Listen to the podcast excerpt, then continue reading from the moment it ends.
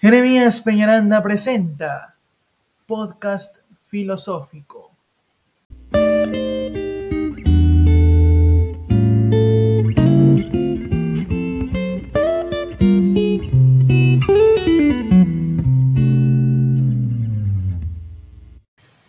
Muy buenas noches, profesor Yosimar. Y en esta oportunidad voy a responder a cinco preguntas del podcast filosófico. Y la primera pregunta es, ¿qué relación se establece entre el mito y la realidad? Los mitos son uno de los pilares principales sobre los que se fundamenta el estudio etnológico de cualquier civilización y del ser humano en general, puesto que no se trata de historias ficticias, arbitrarias, inventadas con una función meramente estética, sino que tienen un trasfondo ontológico que es imprescindible para explicar y comprender la visión que del mundo tiene un determinado grupo humano. La función del mito es plural.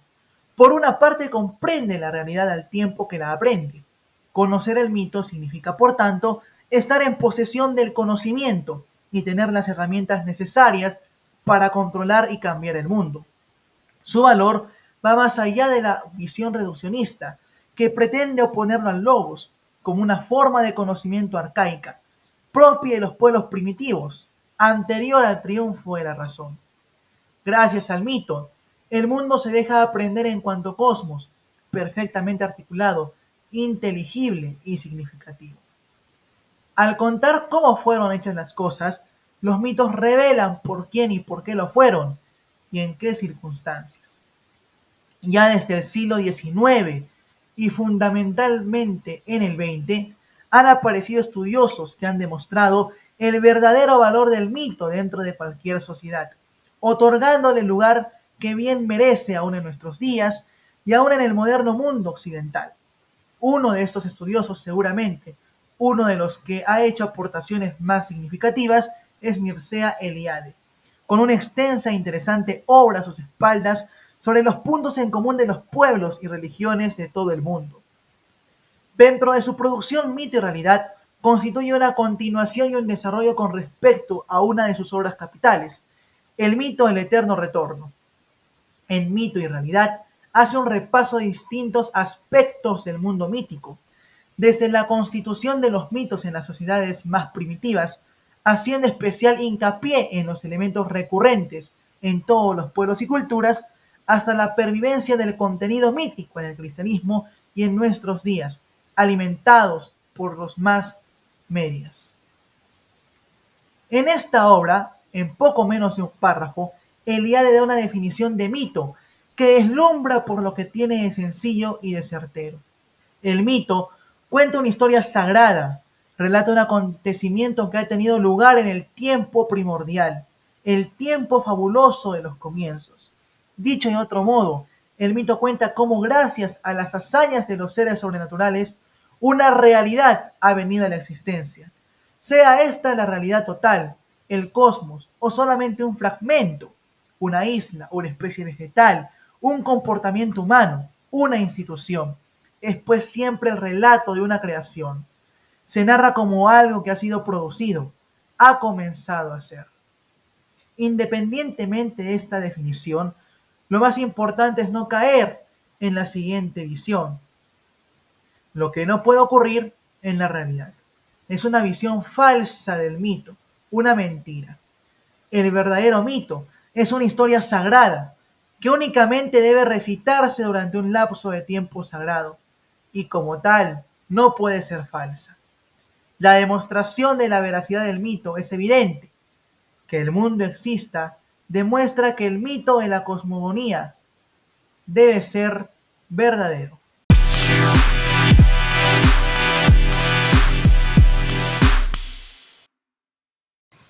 Continuamos con la segunda pregunta, ¿Qué nos dice, ¿qué se quiere expresar mediante el mito? El mito expresa una historia sagrada, el comienzo fabuloso de las cosas. Nos relata las hazañas de seres sobrenaturales, de las cuales la realidad ha sobrevenido. Narra una creación de algo que ha comenzado a ser. Pero el mito no habla de qué aconteció realmente atribuye a los seres sobrenaturales el papel de protagonistas, Se les conoce por las hazañas que han hecho en los comienzos.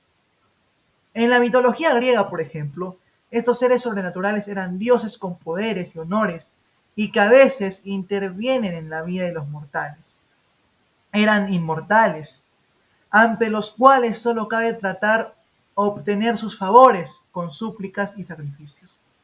El mito entonces revela la actividad creadora y desvela la sacralidad de sus obras.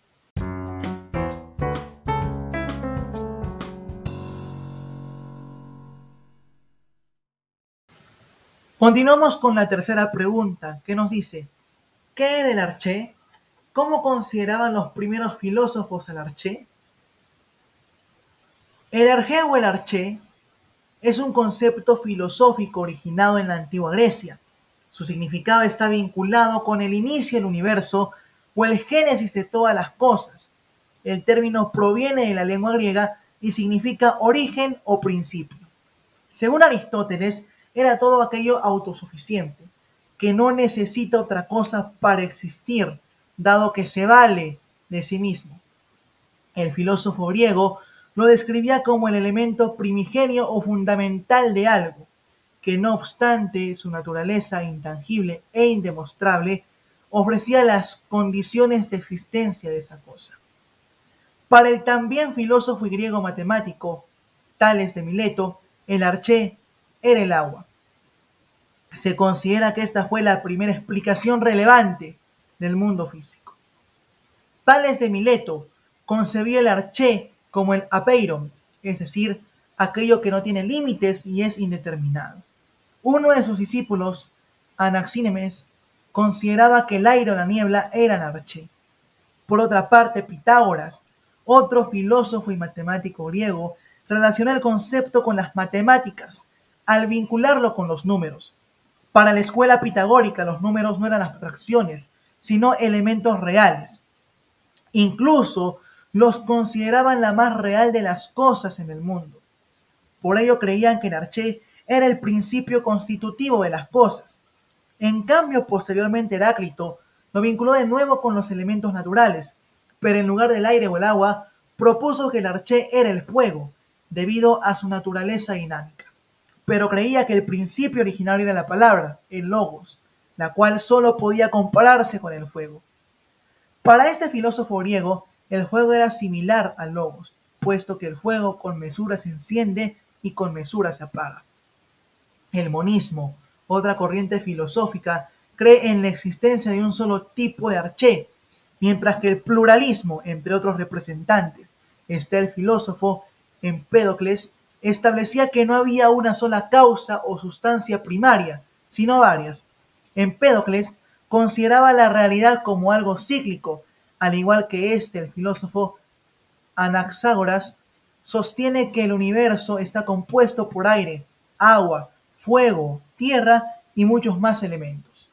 Además de admitir la pluralidad, el cambio permanente en la naturaleza, este pensador afirma que en la naturaleza todo es el resultado de la combinación de diversos elementos o principios, a los que llamó semillas.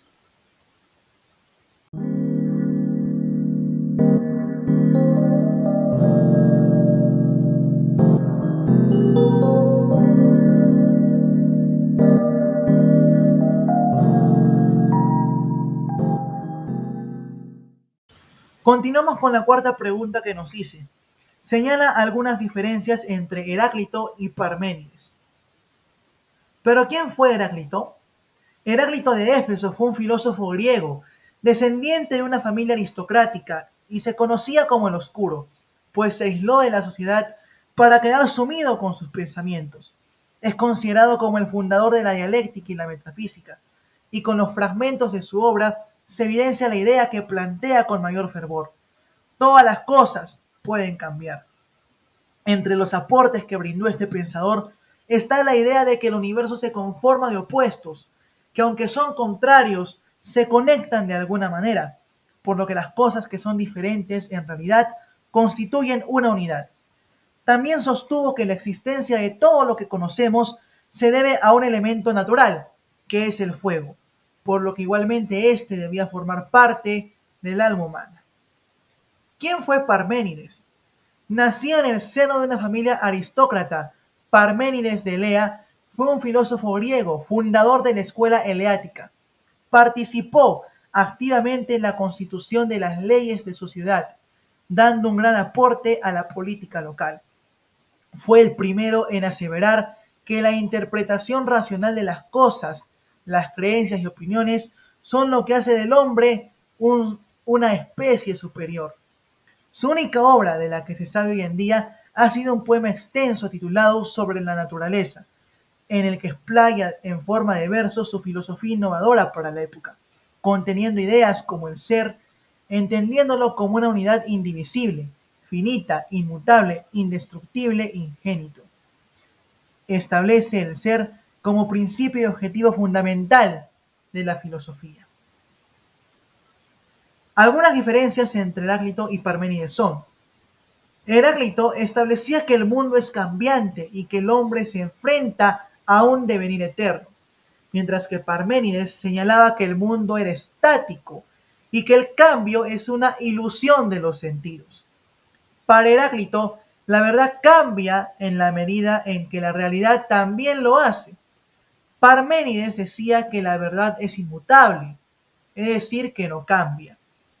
Heráclito encuentra el ser en el logos o la razón, pero este no es estático.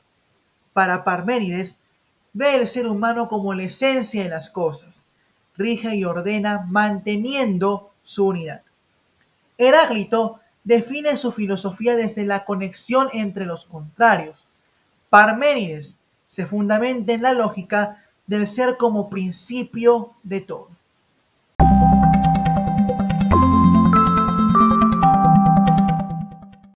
Bueno, profesor, continuamos con la quinta y la última pregunta que nos dice. ¿Cómo entienden los átomos Leucipo y Demócrito?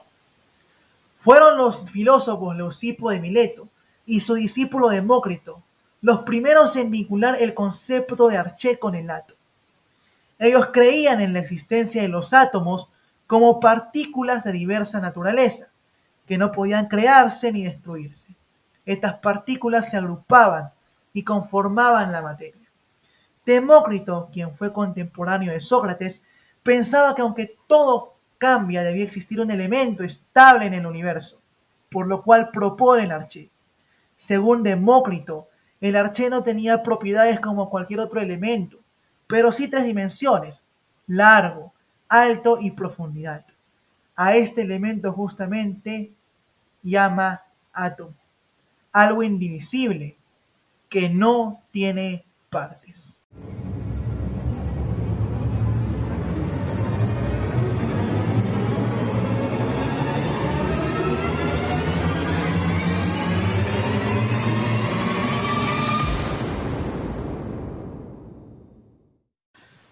Y así llegamos al final del podcast filosófico.